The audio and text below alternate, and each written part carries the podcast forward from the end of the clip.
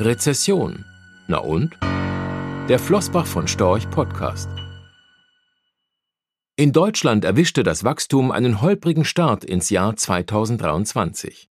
Nach einem Minus von 0,5 Prozent im vierten Quartal 2022 schrumpfte das reale deutsche Bruttoinlandsprodukt BIP im ersten Quartal dieses Jahres um 0,3 Prozent zum Vorquartal. Das sorgte für einige Schlagzeilen. Denn zwei aufeinanderfolgende Quartale mit negativem Wirtschaftswachstum bedeuten eine technische Rezession. Und nicht nur Deutschland, auch die Eurozone steckt in einer solchen technischen Rezession, nachdem das Wachstum hier in den vergangenen beiden Quartalen um jeweils 0,1 Prozent schrumpfte. Hinzu kommt die Erkenntnis, dass in den Auftragsbüchern des deutschen Wohnungsbaus einige Seiten leer bleiben. Im ersten Quartal 2023 fiel der reale Auftragsbestand um knapp 22 Prozent niedriger aus als im Vorjahresquartal. Gut möglich also, dass die Wirtschaftsentwicklung noch einige Quartale unter erhöhtem Druck stehen könnte. Müssen sich Anlegerinnen und Anleger nun ernsthafte Sorgen machen? Eine technische Rezession ist noch kein Beinbruch. Auch die weltgrößte Volkswirtschaft USA meldete im ersten Halbjahr 2022 zwei aufeinanderfolgende Quartale mit leicht negativem Wirtschaftswachstum. Doch seither ging es, trotz deutlicher Leitzinsanhebungen durch die US-Notenbank, wieder bergauf mit der realen US-Wirtschaftsleistung. Für eine handfeste Rezession braucht es also mehr als nur ein kurzzeitig leicht rückläufiges BIP. Das weiß auch das hochrangige Komitee des National Bureau of Economic Research NBER dem früher beispielsweise der ehemalige US-Notenbankchef und Nobelpreisträger Ben Bernanke angehörte. Entsprechend definiert das NBER die US-Rezessionsphasen auch anhand eines breiteren Kriterienkatalogs. So muss eine Rezession die gesamte Wirtschaftsaktivität betreffen und nicht nur einen einzelnen Sektor. Der Rückgang der Wirtschaftsleistung muss signifikant sein und sollte mehr als nur ein paar Monate andauern. Sichtbar wird eine Rezessionsphase in der Rückschau üblicherweise an einer spürbar steigenden Arbeitslosigkeit. Derzeit ist allerdings noch keine Schwäche am Arbeitsmarkt erkennbar.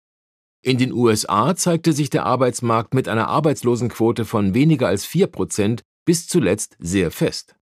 Auch in der Eurozone und in Deutschland befinden sich die Erwerbslosenquoten mit 6,5 bzw. 2,9 Prozent auf historischen Tiefständen.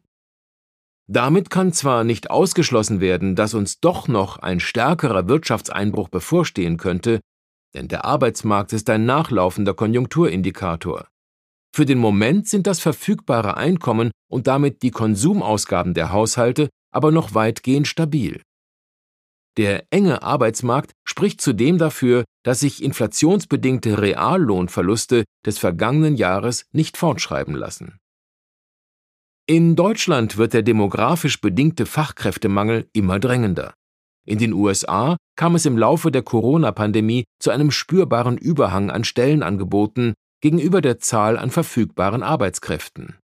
Ein Überhang, der noch immer Bestand hat. Insofern dürfte die Lohnverhandlungsposition zahlreicher Arbeitnehmer schon schlechtere Zeiten gesehen haben.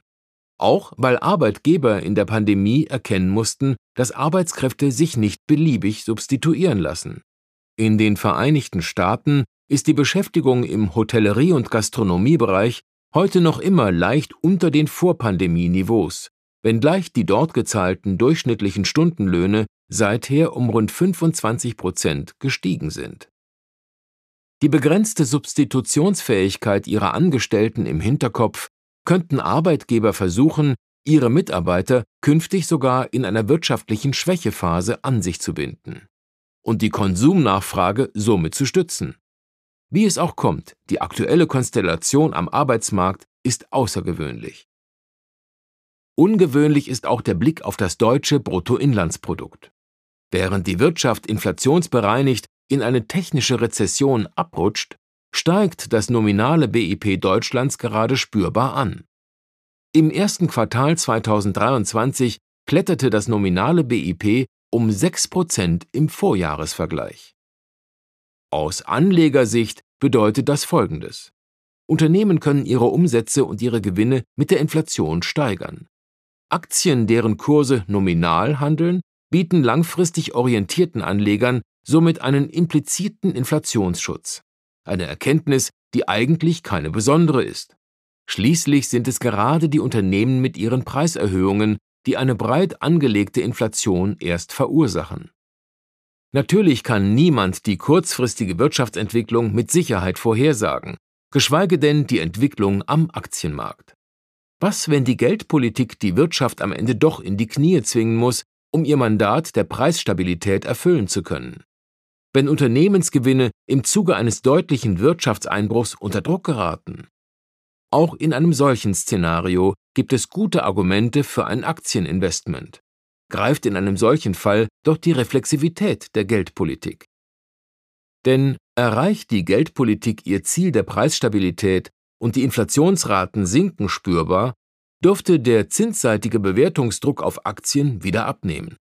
Der Gegenwind von gestern könnte also der Rückenwind von morgen sein. Für Anleger mit einem langfristigen Anlagehorizont und der Bereitschaft, temporäre Kursschwankungen zu akzeptieren, bleibt ein Aktienportfolio gut geführter und ertragsstarker Unternehmen zumindest aus der Sicht von Flossbach von Storch also immer eine Option. In jedem Szenario. Rechtlicher Hinweis. Diese Publikation dient unter anderem als Werbemitteilung. Sie richtet sich ausschließlich an deutschsprachige Anleger mit Wohnsitz bzw. Sitz in Deutschland, Österreich, Luxemburg und in der Schweiz. Die in dieser Veröffentlichung enthaltenen Informationen und zum Ausdruck gebrachten Meinungen geben die Einschätzungen von Flossbach von Storch zum Zeitpunkt der Veröffentlichung wieder und können sich jederzeit ohne vorherige Ankündigung ändern Angaben zu in die Zukunft gerichteten Aussagen spiegeln die Zukunftserwartung von Flossbach von Storch wider, können aber erheblich von den tatsächlichen Entwicklungen und Ergebnissen abweichen. Für die Richtigkeit und Vollständigkeit kann keine Gewähr übernommen werden.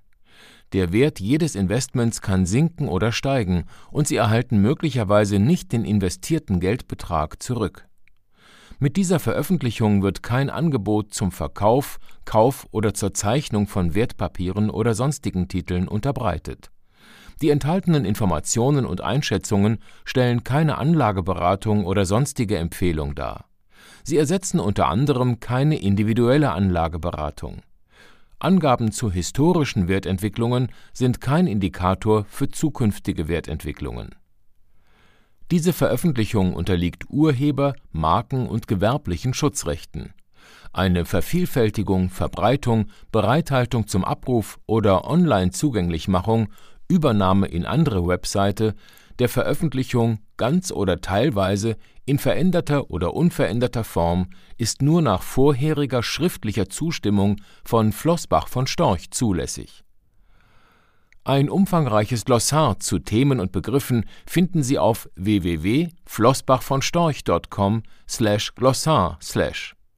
Diese Veröffentlichung unterliegt Urheber-, Marken-, gewerblichen sowie wettbewerbsrechtlichen Schutzrechten. Copyright 2020 Flossbach von Storch. Alle Rechte vorbehalten